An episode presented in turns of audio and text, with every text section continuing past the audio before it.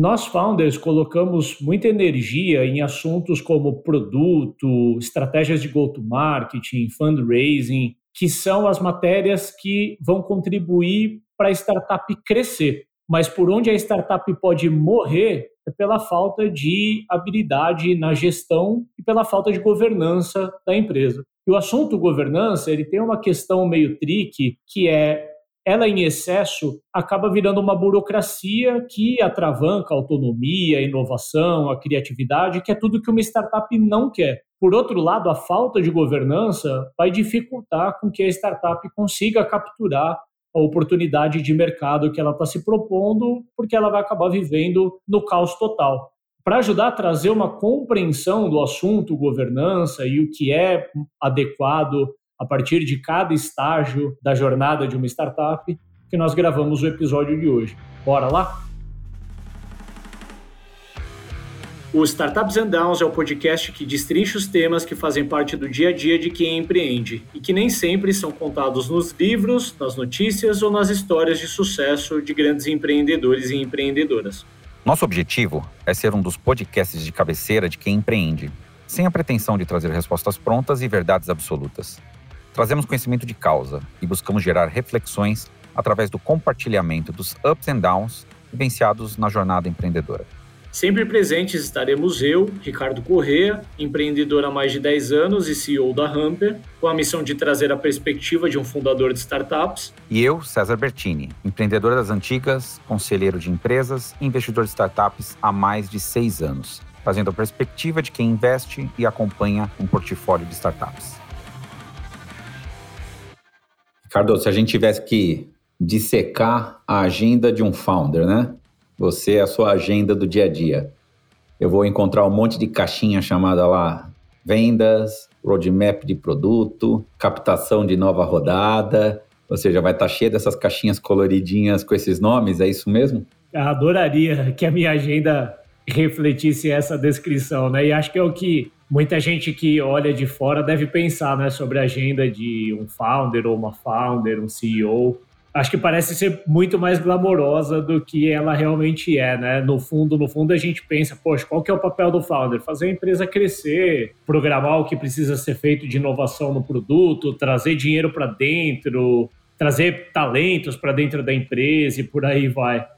Mas, na verdade, a, a, a maior parte do tempo, se não a maior parte do tempo, porque isso muda, né? Essa relação ela muda no tempo, mas eu diria que existe um, uma parte do tempo bem significativa ao olhar pela minha própria agenda dedicada aí a, a, alinhar a empresa, né, a alinhar os diferentes stakeholders que uma empresa tem entre time, gestão média, diretoria, investidores e outros sócios, tentar alinhar todo mundo numa mesma direção, num, num mesmo plano, e também consertando os desarranjos de rota que são inerentes do processo mesmo, né? Vai ter hora que vai ter tensão, vai ter conflito, e a gente precisa endereçar, seja de forma menos, menos escalável, que é indo direto ali, o próprio founder indo lá resolver, ou de uma forma mais escalável, que é o que eu acho que a gente vai trazer um pouco aqui no, no episódio, que é investindo na construção dessa governança para que a empresa ela vá se autogerindo, né? Talvez a, a palavra autogestão aqui ela exceda até um pouco do, porque os problemas eles mudam de lugar e sempre vai ter a necessidade de alguém da gestão indo lá e olhar e resolver, mas pouco a pouco a empresa ela tem que ir criando um arcabouço ali para conseguir desonerando que pelo menos founders, diretores, etc., não estejam toda hora resolvendo os mesmos problemas. Né? Eu acho que essas pessoas vão estar constantemente resolvendo problemas, mas que sejam novos problemas que, que foram aparecendo na medida que a empresa avançou de estágios. Para todo mundo entender, né, a gente tentou ligar um pouco dessas questões de governança aos estágios de maturidade das startups. Né? Para facilitar até a nossa conversa aqui, a gente distribuiu em quatro estádios característicos das startups, né?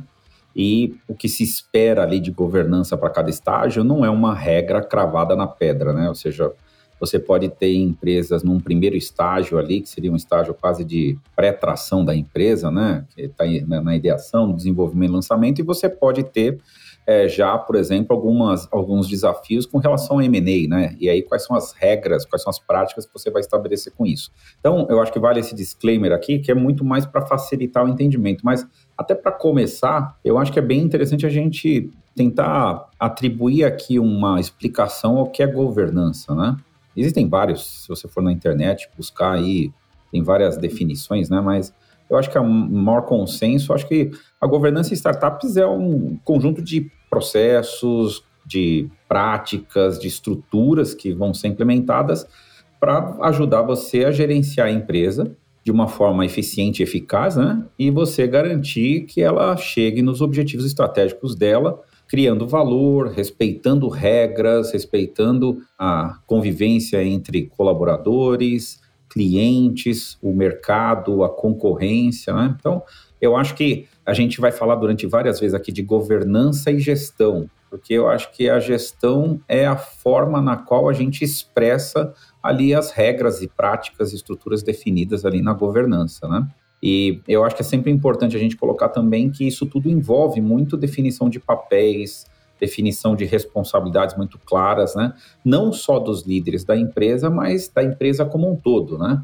Então, outras palavras-chave que fala-se muito em governança, né? Política, procedimento, gestão de risco, é, sistema de monitoramento, como prestar conta, adoção de boas práticas de gestão, né? Seja financeira, contábil, tributária e tudo mais. Ou seja, tudo isso, no final das contas, né? Todas essas boas práticas é o que se espera para você implementar uma empresa que tenha uma governança que seja é, satisfatória. Então, é, é muito difícil, né? Quase como se você tivesse né, num ideal. Por isso que tem empresas muito grandes que elas têm basicamente áreas de governança, porque começa a criar uma complexidade tão grande, né?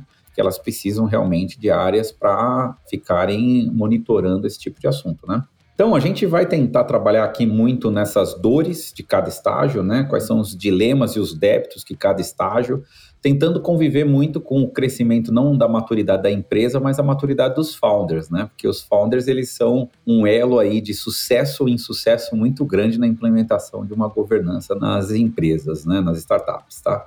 Então vamos lá, vamos conversar aí. O que, que você tem para dizer aí do dessa maturidade de governança aí no primeiro estágio de startups aí? Vou falar então desse primeiro estágio, a gente chamou aqui de pré-tração, né? Vamos incluir dentro desse pacote aí todas as fases que precedem a startup começar a faturar para clientes, né? Então vem ali a fase de ideação, desenvolvimento de MVP, beta, lançamento do produto, etc. Eu acho que um engano que a gente comete, né? A gente presume que nesse estágio ainda é tudo muito informal, a equipe é pequena, a equipe é basicamente founders e mais algumas pessoas que já foram contratadas ali para ajudar com o desenvolvimento e o lançamento do produto.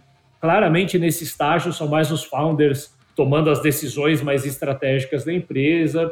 E existe um desafio inerente, né? E aqui é, é um ponto que eu quero chamar bastante atenção: é que, por mais que esse estágio pareça que as coisas são muito simples, é nesse estágio que a gente toma decisões que vão gerar reflexos nos próximos anos da empresa. Né? Aquela história de, de. Imagina no lançamento de um foguete, né? Se você errar dois graus para o lado no lançamento, ele, ele, ele vai terminar do destino dele milhões de quilômetros de distância de, de qualquer destino real, né? Então, o maior ponto de atenção é esse cuidado que precisa ter que por mais que nessa fase está todo mundo extremamente consumidos com identificador certa do cliente, como que vai endereçar isso, qual que é o jeito certo de desenvolver a solução, quais os melhores canais de go-to-marketing, como preencher as lacunas de equipe. Né? São tantos os desafios que parece até preciosismo querer se preocupar com governança, né? Parece que governança é uma coisa que a gente pensa assim, pô, só, só vamos se preocupar se isso der certo. Mas o problema é, e se a empresa der certo e não tiver governança? Qual que é o tamanho do problema? E a gente vê muitas empresas, né? Um episódio para trás ou dois, a gente falou de vários débitos. Indiretamente, a gente fala de alguns débitos de governança. Imagina qual que é o tamanho do débito, né? Se, se foram tomadas decisões ali na largada pelos sócios errados, com participações erradas, né? Então acho que um pouco do heads up vai para isso. Se eu fosse elencar aqui em bullet points, assim, pontos que são importantes de serem avaliados e decididos nesse estágio, é, primeiro, né? Quem são os founders, quais são os papéis de cada um dos founders e qual que é o percentual de participação de, de cada um deles ou delas ali na, na empresa. O segundo ponto é que a empresa provavelmente, se ela tiver sucesso, né, ela não vai no meio da jornada dela ter exatamente os mesmos founders do lançamento. Provavelmente vão entrar novos sócios, sócios investidores, pessoas do time que têm uma contribuição muito relevante e vão acabar recebendo também uma participação da empresa. Começa então uma discussão sobre stock option, que preferencialmente também, né, o, o plano de stock option ele, ele não precisa estar sacramentado desde o lançamento da empresa, mas é importante que essa discussão já exista desde o momento zero, ali enquanto os founders estão discutindo suas participações, possivelmente mapear quais vão ser os gaps que tem, né? Eu, eu acho difícil que um, um time de fundadores consiga cobrir 100% das competências que uma empresa precisa para operar. E ali vai ver alguns gaps. Fala, Poxa, falta uma pessoa de design, pô, falta uma pessoa mais especialista em vendas aqui, que a gente não tem isso nos founders. Provavelmente essas pessoas que não estão entre os founders, mas que vão complementar durante a jornada, elas vão receber participação da empresa através de SOP. Portanto, é importante ter minimamente ali um entendimento de como que vai funcionar SOP dentro da empresa, quais funções são elegíveis, quais critérios, ao nível de participação para cada função e por aí vai. Eu acho que além dessa parte do acordo de acionistas, existem algumas coisas mais, mais formais ali, né, estruturais da empresa, do modelo tributário, do modelo financeiro, que são decisões que precisam ser tomadas ali quase que no D zero da empresa. Talvez o modelo tributário, a não ser que a empresa ela seja obrigada pela, pela característica da operação, pela categoria dela, a desviar do, do que eu vou falar aqui, provavelmente ela vai começar como uma empresa no simples ali, o que facilita um pouco as coisas. Mas é importante também estar atento para a empresa já no, de, de, largada se enquadrar no, no modelo tributário errado. E aí é é fundamental aqui contar com a ajuda de, um, de, uma contabilidade especializada, de preferência especializada no nicho que você opera, posso falar com segurança né, que uma empresa SaaS é completamente diferente de um marketplace, que é diferente de uma fintech, que é diferente de uma empresa de varejo, que é diferente de uma empresa de serviços. Né? Portanto, ter essa orientação é, contábil, fiscal, tributária na largada é fundamental. Por isso que uma das primeiras conversas que a gente tem quando a gente re resolve levar a empresa adiante é com um contador, né, para ajudar a gente a estruturar isso tudo. E eu acho que uma decisão também que diz respeito à governança da empresa diz respeito à modalidade de contratação das pessoas do time.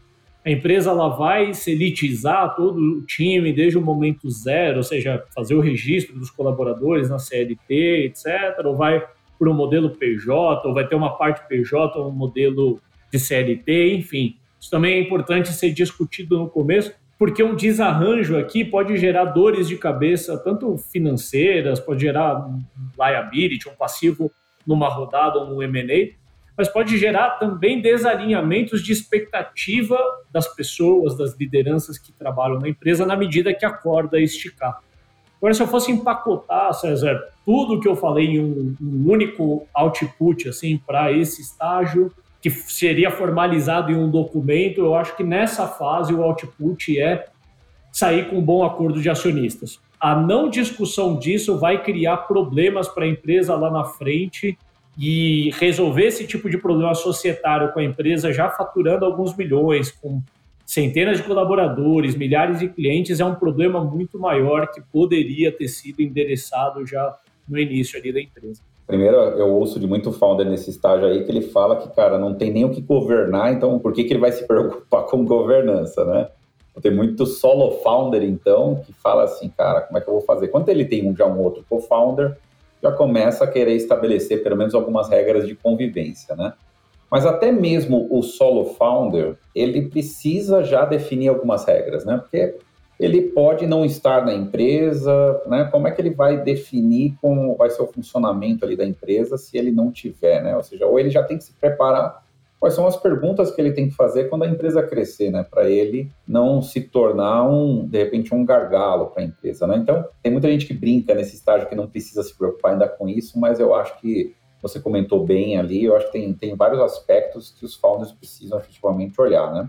Eu vou puxar um segundo estágio aqui, que segue aí depois da pré-tração da empresa, que é o estágio em si da atração e aí aqui, é, eu acho que tem dois, duas características numa empresa nesse estágio aqui que a gente precisa destacar, né? O primeiro é que a empresa, então, ela está tracionando, ela começou a vender, ela começou a trazer mais clientes, ela está crescendo. Então, esse crescimento já causa ali um tumulto. Se as regras não estiverem claras, os processos definidos, vai ser um caos. Mas eu acho que o outro grande desafio que traz nesse, nesse ponto, e talvez seja o grande empecilho para as empresas efetivamente montarem um processo de governança é que ela é também um, é um estágio de muito pivô, né? muita mudança. Então você está crescendo, só que você está super definida na sua mente que você tem que estar tá apto a responder rápido a mudanças. Então você fala, poxa, eu vou estabelecer um processo agora de governança e daqui a um mês eu posso ter que mudar alguma coisa na empresa e aí eu vou ter que refazer esse processo e aí tem muita empresa que escolhe, então é melhor não fazer, né? Deixa, vamos a gente resolvendo aqui as coisas do jeito que dá. Eu ouço muito esse tipo de frase, né? Que eu acho que os dois desafios que a gente tem aqui, então, para mim é o, é o primeiro desafio da comunicação. Quem está querendo estabelecer um processo de, de governança, ele começa a ter um processo complexo de comunicação, porque começa a entrar muita gente, é uma é, muito cliente, muita, muito colaborador, muito parceiro, e você, se você falhar na comunicação, você está é, em maus lençóis. Então, eu diria que se você não começar a encarar a governança como um processo de repetição constante, de análise constante, você vai efetivamente deixar ele de lado e você vai começar a preparar um, um buraco muito grande de débitos para o seu futuro. Então, quais são os débitos que eu acho que você vai poder estar tá contratando se você não, não conseguir né, estabelecer esse processo de responder rápido às mudanças, construindo uma governança? Você vai ter processos que, a depender das pessoas, clientes vão perceber diferenças entre ser atendido por um ou por outro, porque cada um atende de um jeito políticas, por exemplo, pense uma empresa que tem a política de reembolso, né? É, e essa política de reembolso não está clara, dependendo se passar na mão do founder, então todo mundo sabe que no final das contas o founder ele é um zap. E aí a empresa começa a rodar é, founder-cêntrica, porque ela carece de estruturas. E aí o founder chega uma hora que o cara não aguenta mais ou ele não está mais disponível e aí a governança começa a engargalar o estágio da empresa, que é justamente o estágio da atração. A empresa começa a não tracionar porque ela começa a ter tanto problema para lidar, porque as regras, os processos, as práticas, as estruturas não estão planejadas para isso, que aí o caos se instaura. Então, nessa fase, não ter esse processo de construção da governança, ele é efetivamente, para mim, uma construção de débito que provavelmente vai te enterrar nesse estágio. E a gente não pode confundir a governança, muitas vezes a governança a gente só olha o conselho da empresa, né? Ah, eu tenho que ter um conselho. Não. O conselho é uma das, das questões que você tem que estar olhando para a governança, mas talvez nesse estágio você nem chegou ainda né, na necessidade de um conselho, né? Talvez você possa ter um conselho consultivo, para alguns pontos específicos que você precise de ajuda, né? Isso pode estar, por exemplo, a ajuda dos seus próprios mentores, dos seus próprios investidores. Talvez seja esse momento para te ajudar ou trazer um pouco mais de experiência e maturidade nessa construção que você está fazendo. Mas nesse estágio que a empresa está mudando muito, ter um conselho administrativo com muitas regras já estabelecidas talvez seja também um agressor para esse cenário de crescimento e de descoberta que a empresa está nesse processo de tração. Uma outra necessidade que você vai ter claramente aí, dá para ver nessas empresas nesse estágio, é a necessidade de ter uma plataforma de gestão. Já começa a ter controles para tudo quanto é lado, ou volume de informações muito grandes, que você precisa ter algum tipo de informação segmentada para você poder é, atuar com seus stakeholders e poder garantir que a gestão da empresa em si está funcionando corretamente. Uma outra questão que também é importante a gente, a gente puxar é que se você não formar pessoas, lembra que eu falei que uma das características é você estar tá trazendo muitas pessoas, está escalando também colaboradores, em parceiros. Se você não estabelece processos, estruturas e práticas para preparar estas pessoas, você também vai com certeza estabelecer o caos. Então, começa a ter a necessidade de talvez ter uma área de treinamento, uma área de onboarding, uma área talvez de pessoas, já com essa mentalidade de que você começa a precisar escalar a empresa em pessoas, mas pessoas com um playbook, com uma governança estabelecida, com práticas, processos e estruturas muito bem definidos. E aí, por isso que eu puxo, que eu comecei a falar da comunicação. Para mim, o principal desafio é a comunicação. Porque se não rodar isso de uma comunicação muito fluida, desde a definição até as pessoas falarem que, olha, isso não está funcionando direito, vamos replanejar, você não vai conseguir responder à velocidade que as mudanças vão te impor. E acho que uma coisa importante também é que a partir desse segundo estágio que você acabou de descrever, os founders eles podem ser, é, eles são uma constante daqui em diante e eles podem ser constantemente gargalo para a governança, né? Eu acho que vai depender do quanto que o, esses founders eles depõem a favor ou contra aí dessa, dessa governança e o quanto que essa governança vai escalar ou vai ser founder-cêntrica aí, como, como você também mencionou.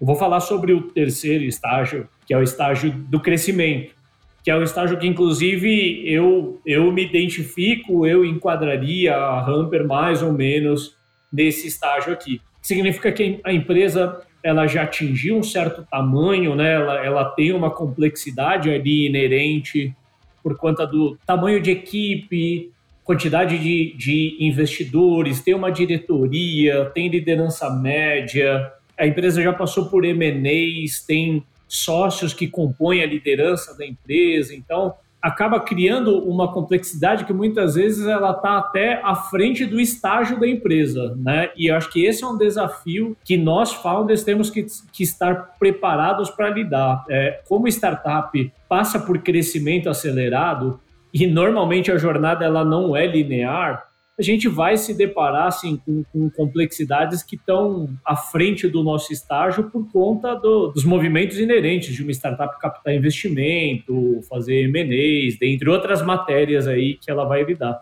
E aí o desafio, se antes, né, como o César comentou, founders poderiam ser um, um gargalo, aqui founders já, já podem começar a ser um ofensor, porque né, nesse tamanho de empresa, se ainda depende de uma pessoa fundadora ali para tomar qualquer decisão, para resolver um conflito, etc. Assim, se, se os founders foram perdendo tempo, né, a, a dedicado para matérias importantes como fundraising, produto, go-to-market, aqui então esquece, porque nesse estágio pipoca problema o tempo todo, né? E eu diria que nessa fase já é preferível que 80% dos, dos problemas a governança enderece e founders, diretoria, eventualmente até o conselho, precise atuar só na, na exceção. Alguns bullet points que eu acho que são importantes. A primeira coisa que é, que é meio óbvia aqui é, é esperado que a estrutura organizacional dessa empresa já esteja bem separada tanto horizontalmente, né, entre áreas, quanto verticalmente entre níveis hierárquicos, né? E por mais que, que a startup ela queira desviar do, do modelo muito vertical, piramidal, pelo menos os níveis básicos, assim, né, de diretoria, gestão média e equipe, vai ter que existir, porque senão é, todo mundo é diretor ou não, todo mundo é da staff, né, vai ter que ter minimamente ali uma, uma divisão. E para cada nível desse existem fóruns diferentes, né, então existem assuntos que são tratados abertamente entre todo mundo da equipe, existem assuntos que estão ali na alçada da liderança média. Existe uma parte dos assuntos que nem a liderança média tem acesso, são assuntos mais da, da diretoria, que tende a tomar a maior parte das decisões administrativas ali da empresa, do dia a dia e algumas decisões até que escalam para o conselho. O conselho, por sua vez, né, o César comentou no, no, estágio ali de tração, ter um conselho muito formalizado pode engessar um pouco, né? A empresa está mudando muito, mas nesse estágio que a empresa está crescendo, ela está escalando mais, é importante já ter um conselho mais formal. É, é, é, muito possível tá, que essa empresa ela já passou por algumas transformações da natureza jurídica dela, né, de uma limitada para uma SA. É muito possível que o modelo tributário que eu falei no início, que começou no Simples, já não é mais uma empresa no Simples. Tudo isso traz uma complexidade maior e normalmente já demanda um nível de governança a partir do conselho de um conselho administrativo. Né? Uma coisa que adiciona uma complexidade considerável também é que não necessariamente todas as pessoas que têm participação na empresa estão envolvidas em toda a tomada de decisão. Porque uma empresa nesse estágio pode ter dezenas de sócios, entre founders, diretoria, pessoas do time, investidores e nem todo mundo vai estar envolvido em todas as decisões. Então, ela vai ter que ter na governança dela um documento, processos que presumam o que está dentro da alçada de cada pessoa, e não necessariamente uma liderança que tem também stock option, por exemplo, da empresa, tem o poder de, de veto de uma decisão, um direito de participação no conselho. Né? Então, acho que todas essas expectativas elas têm que ser bem direcionadas pela governança, pelos acordos de sócios e tudo mais. Eu acho que uma coisa que saindo um pouco da, dessa parte mais voltada para societário e gestão, falando de boas práticas de gestão financeira, né? Eu acho que nesse estágio é fundamental a empresa ela ela já ter desenvolvido ali uma competência de fazer uma gestão de orçamento e projetar né, qual que é o, o crescimento esperado, tanto das receitas quanto das despesas, atualizar isso na medida que os meses evoluem, né? Porque eu acho que assim, planejamento financeiro, toda empresa que já captou uma rodada precisou fazer em algum momento, porque acho que qualquer investidor que se preza vai pedir ali uma minimamente uma visão de planejamento financeiro para os próximos 18 a 24 meses. Mas o que normalmente acontece é que quando a empresa ela capta a rodada, ela abandona o plano financeiro dela e ela vai vivendo um dia por vez ali. E quando ela vê o dinheiro já estava prestes a acabar, ela simplesmente usou o dinheiro, né? Foi, foi contratando ali. Eventualmente, ela desenquadrou da curva de receita que ela tinha presumido e o caixa acaba muito mais rápido e talvez é, é, esse, dentre outros fatores, acaba resultando em tantos layoffs aí que a gente vê nas empresas. Então, talvez se a empresa ela adota um conceito de rolling forecast, né? ou seja, ela está ela tá sempre revisitando o plano financeiro dela, ela pode ter um plano maior, que presume dois, três, cinco anos. Mas é muito importante no mês a mês ela ir atualizando e que a tomada de decisão seja com base no que está acontecendo e não com base num plano que foi feito há dois anos atrás. E para fechar aqui esse estágio, eu acho que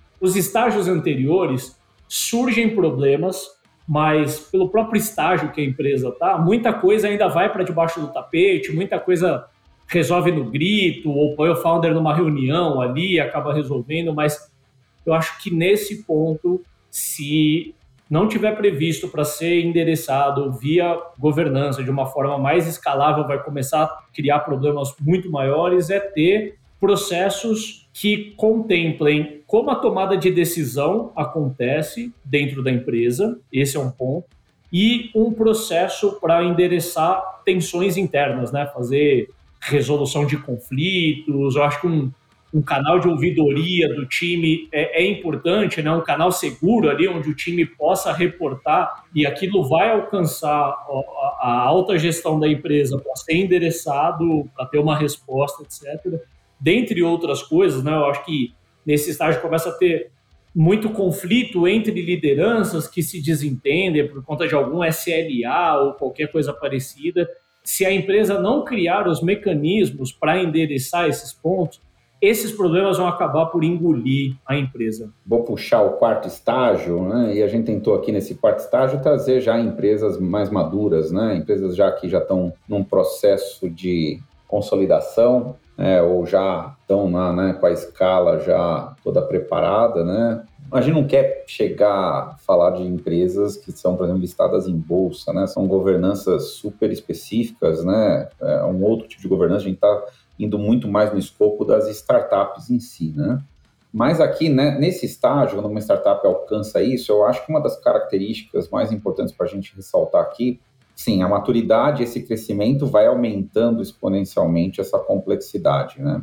E aí você começa a usar a palavra governança, que muitas vezes já como talvez a governança corporativa nesse estágio. E a governança corporativa ela tem uma missão. Por que, que ela tem a missão mais corporativa em si? Porque talvez existam já outras coisas que são classificadas no âmbito da governança. Então, em empresas nesse estágio, você já começa a falar é, governança com relação a riscos e compliance, você já começa a falar governança com relação a dados, governança com segurança da informação. Ou seja, a empresa vai, ela, ela cresceu de um tamanho tão grande que esse conjunto de processos, estruturas e práticas que a gente define aí como a definição da governança em si, né, ela já é tão complexa que ela já começa a ser meio que segmentada na empresa. Então, essas estruturas começam a necessitar de suas próprias regras de governança e seus próprios mecanismos de gestão. Mas aqui já começa uma característica que também envolve uma questão de, de, cultura de governança na empresa, né? Porque todas essas estruturas de governança elas partem da governança como um todo da empresa, ou a governança corporativa, né? Então, como é que são regidos os principais aspectos? Lógico que nessa governança corporativa você não vai se preocupar ali como é que é feito o processo de homologação de um software quando ele vai para a produção. Mas na governança corporativa, talvez você comece a ter alguns assuntos muito mais estratégicos. E aí você começa a ter essa necessidade da implantação maior dos conselhos, né? e talvez aí um conselho de administração, que você começa a ter a necessidade também de aprimorar os pesos e contrapesos né? que vão existir. Né? Nesse cenário, a empresa chegou num patamar tão evoluído que você não tem uma área que pode tomar as decisões sozinhas, né? Ou uma pessoa que possa tomar as decisões sozinhas. Você começa a ter essa questão da definição dos pesos e contrapesos, né? Você tem pessoas que vão propor determinadas decisões e você tem por governança outras pessoas que vão ratificar aquela decisão. E o conselho em si começa a ter um pouco dessa, dessa preocupação e dessa atribuição de ser praticamente um validador de algumas regras específicas corporativas. Então você já começa a ter nessa gestão corporativa alguns aspectos que são extremamente relevantes para essas empresas nesse cenário competitivo que elas vão ter de empresas grandes também que estão competindo por mesmos recursos, por mesmos clientes. Então você precisa trazer aqui esse conhecimento externo para te ajudar. Tem uma outra coisa aqui que é importante também, que, que vale ressaltar, eu, eu falei bastante nas empresas do, do segundo estágio, que é essa comunicação. Né? Quando você começa a dividir a empresa, mudar essas estruturas de forma muito complexa, a clareza, de novo, da comunicação e desses órgãos, esses vários órgãos, essas várias pessoas, elas precisam ter representatividade na decisão. Por isso que tem empresas que têm conselhos grandes, porque de alguma forma o conselho é talvez um, um mecanismo que você tenha como está representando as várias partes e interesses da empresa, de todos os stakeholders, e ali se ter as discussões e as decisões necessárias que vão afetar toda a empresa. E a partir deste processo como um conselho é da onde deve fluir a comunicação. E aí eu, acho que o, principal ponto aqui, para a gente ter clareza, que talvez seja o grande objetivo em todos esses estágios que a gente está falando, Ricardo, eu acho que a governança ela tem um, um aspecto importante que ela tenta buscar da autonomia. Eu gosto de uma definição de, de um amigo que uma vez ele falou para mim que a autonomia é o excesso de regras. Ou seja, você está tão claro quais são as regras que te cercam aquilo está tão claro que você sabe que dentro daquele cercadinho das regras que foram estabelecidas, você pode fazer o que quiser. Então, eu diria que a governança, ela busca para esse tipo de empresa tornar as regras tão claras, e é esse o grande objetivo que todos esses estágios têm.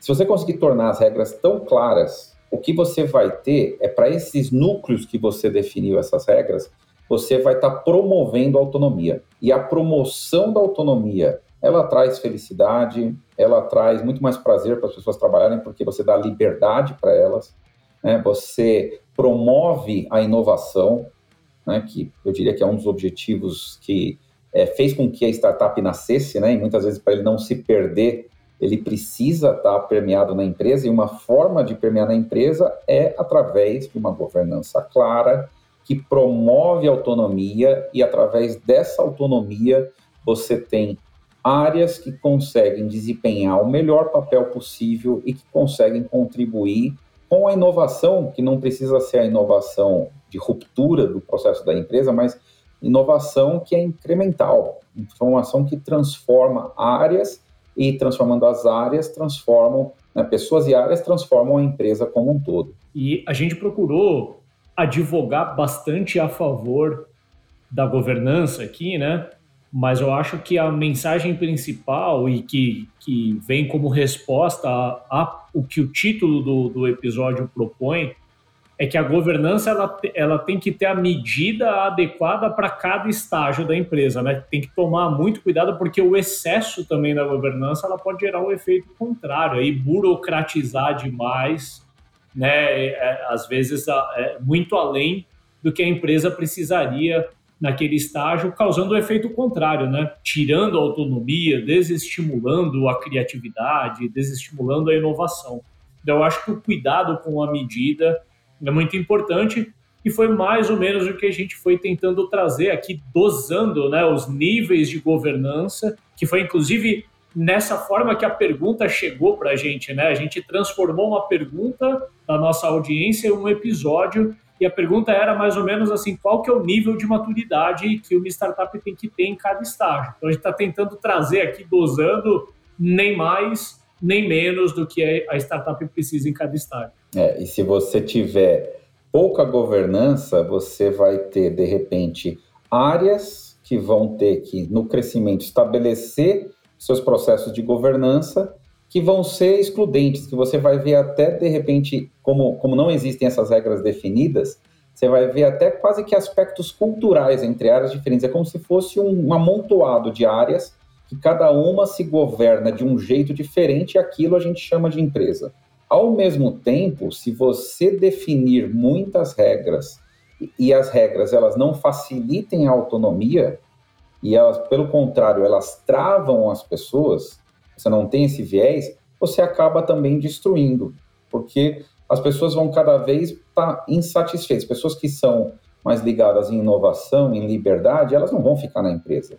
E você vai acabar acumulando só pessoas que gostam de praticar, de repente, aspectos extremamente burocráticos que não te levam a crescer, e aí a empresa pode entrar numa estagnação. Então, acho que o que você trouxe é, é esse equilíbrio, né? Ou seja, por isso que você tem que olhar sempre do ponto de vista da autonomia mas você tem que olhar também a, a governança como algo que cria uniformidade né, na empresa. Eu gosto de dizer né, que a, a startup ela permeia entre o caos e o controle, né? E a, um pouco do desafio de quem está à frente de uma startup é harmonizar esses dois estados de espírito, né? Acho que se a startup ela tentar controlar tudo, ela vai sair colocando processos e burocracias em tudo e ela vai perder a vantagem de uma startup, que é ser ágil, ser inovadora, ela vai enquadrar dentro do modelo de empresa tradicional. Por outro lado, se ela usar isso como licença poética e operar no caos total, a empresa ela vai ser tão bagunçada que ela não vai conseguir capturar as oportunidades que ela está entrando, né? Então, assim, não, não tem um ponto de equilíbrio exato e nenhuma medida para cada estágio, né? Que é no, sei lá, no início é 80% caos e 20% controle, né? Não é necessariamente assim, mas tem que ir harmonizando isso. E é claro, quanto maior a empresa fica, fatalmente maior o peso que a governança tem na estratégia da empresa como um todo.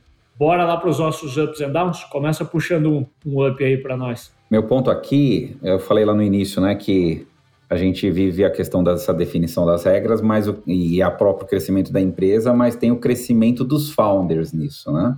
Eu acho que um up aqui, eu acho que founders que conseguem fazer essa tomada de decisão né? Ou seja, quando eles são arguídos a tomar uma decisão, eles são perguntados, olha, e aí, o que, que você me diz? Você é o founder da empresa, você é o CEO da empresa, preciso tomar essa decisão.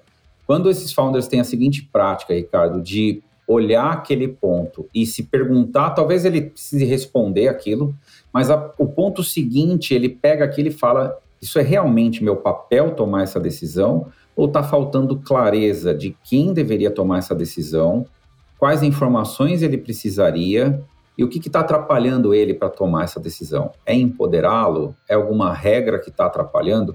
E aí ele tem essa sempre esse olhar para olhar os processos de governança e melhorá-los, em vez de só assumir para si as decisões, eu acho que isso é uma prática assim extremamente salutar para o founder efetuar. Então, eu já vi alguns founders fazendo isso. Ele não deixa a peteca cair, ele não deixa a bola pingando, ele toma a decisão, mas num segundo passo ele já começa a confrontar a governança para que aquele processo não volte a se repetir ou que a autonomia seja definitivamente implantada dentro daquele processo. Ouvindo você falar faz sentido demais. Na pele de um founder é bem difícil de praticar. A gente sabe que é o certo, né? Mas no dia a dia é, é um desafio praticar.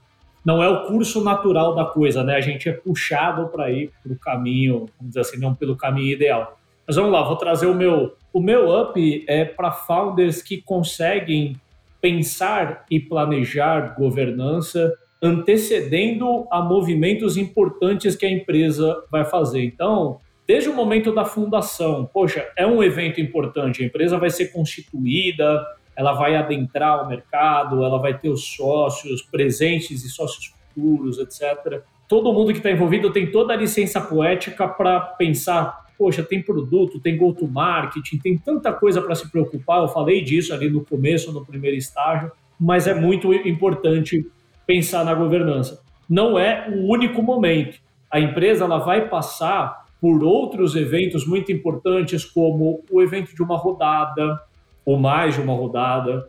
Ela pode comprar outras empresas, ela pode ser adquirida por uma outra empresa. E para tudo isso, Muitas vezes a gente já tem o racional financeiro envolvido, né? Tem que fazer, poxa, a conta fechar, diluição, valuation, cash in, cash out, tem toda a estratégia de produto e de go-to-market envolvida e acaba que, dentre essas matérias, governança acaba sendo uma das últimas a ser pensadas.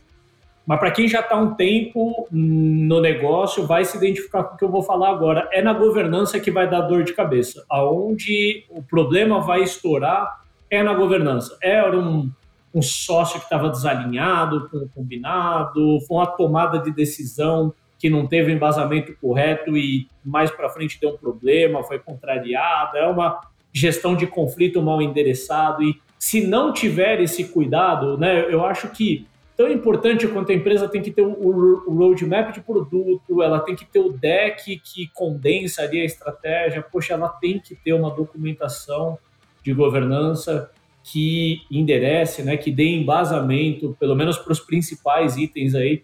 Caso contrário, ainda que a empresa ela dê certo e ela encontre ali o market fit, cresça e tudo, os problemas vão acabar engolindo esse crescimento mais adiante.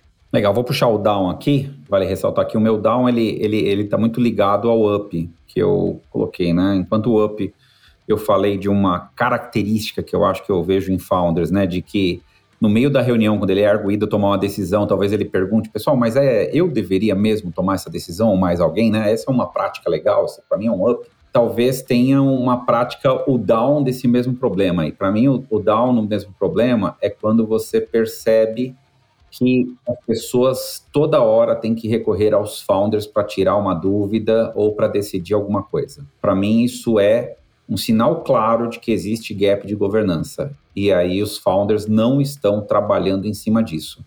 Então, se você tem hoje, né, e, eu, e aqui eu estou falando é uma coisa que todo founder se sente sobrecarregado, tá? não quer dizer que você não está estabelecendo isso. E eu sei, né, como você falou, eu sei o quanto é difícil você ter tanta bola pingando e você não ir chutando as bolas e resolvendo. Mas se você em algum momento não parar para resolver as causas raízes disso e definir os processos e fazer a delegação de poder e decisão, definir essas estruturas que vão te ajudar nessa na governança do e no crescimento da empresa, você vai estar em maus lençóis. Para mim, essa é uma prática que, para mim, é um down enorme. Quando eu vejo founders que estão. Qualquer coisa tem que passar por eles, quase que tem que decidir qual é o acordo do papel higiênico que vai comprar, e aí realmente eu não vejo que o problema está nas, tá nas pessoas. Né? As pessoas estão é, pedindo ajuda quando elas pedem a decisão do founder.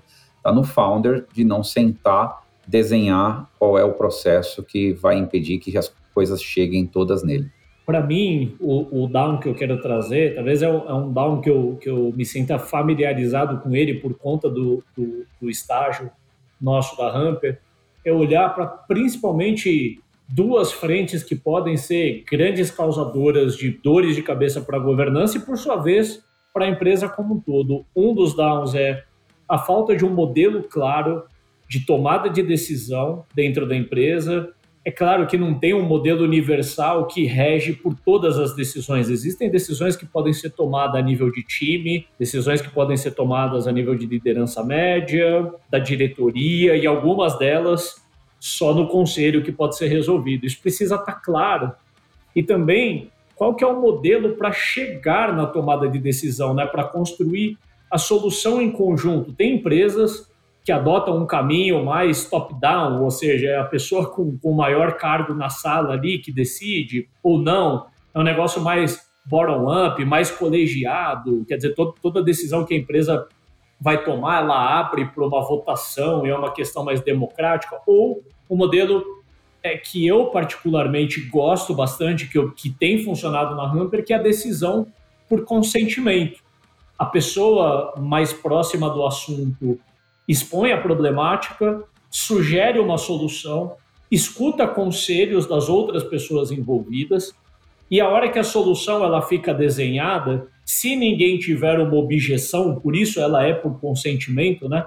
Quem não apresenta uma objeção está automaticamente entrando em consentimento com aquela decisão que está sendo tomada. E isso ajuda, tá? Porque a gente já tentou ir por todos os caminhos, caminhos do top-down, o caminho do colegiado, o caminho do top-down, como todo mundo pode imaginar, quebra muitos ovos pelo caminho, né? Contraria muita gente.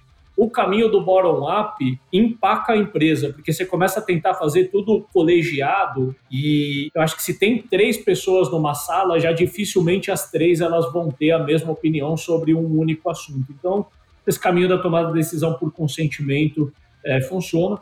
E um, um outro down é não ter um modelo para endereçar conflitos. Eu acho que jogar conflitos para debaixo do tapete é ir construindo pouco a pouco uma bomba relógio que os founders estão sentados em cima. Então, é fato que a empresa vai ter conflito, vai ter conflito em todos os níveis, vai ter pessoas na diretoria que, que não se bicam, vai ter ali na liderança média, cada liderança que representa uma área vai ter um desentendimento por conta de um SLA ou não chegam num acordo sobre um determinado assunto. E a empresa ela precisa ter consciência desses problemas e principalmente um caminho para endereçar, né? Ou seja, se o conflito ele se, se, é só um desacordo, né? Não é porque é um desacordo que as pessoas elas precisam brigar ou faltar com respeito, né? Teve um desacordo, sobe isso para uma instância superior ali, alguém ajuda na tomada de decisão. Mas às vezes o conflito ele já foi para um próximo nível, ou seja, as pessoas além de não terem concordado, elas entraram realmente numa rota de colisão ali, não estão se falando mais. A empresa ela precisa endereçar, porque eu acho que a falta de comunicação, em especial na liderança, pode ser um, um grande empacador aí de, de crescimento. Por mais, eu acho que a empresa pode ter market fit, o produto certo, está acertando nos canais e tudo. Se ela não tiver uma liderança alinhada, andando numa mesma direção, isso vai custar no crescimento invariavelmente. Boa. Fechado? Fechou. Valeu, cara. Até o próximo, cara. Abraço. Este foi mais um episódio do Startups and Downs. Muito obrigado por ouvir a gente e não se esqueça de seguir o programa para ser avisado dos próximos episódios. Se os aprendizados foram úteis para você, compartilhe o nosso programa. E se você tiver sugestões de temas ou até mesmo interesse de participar do programa, acesse www.startupsndowns.com e fale com a gente.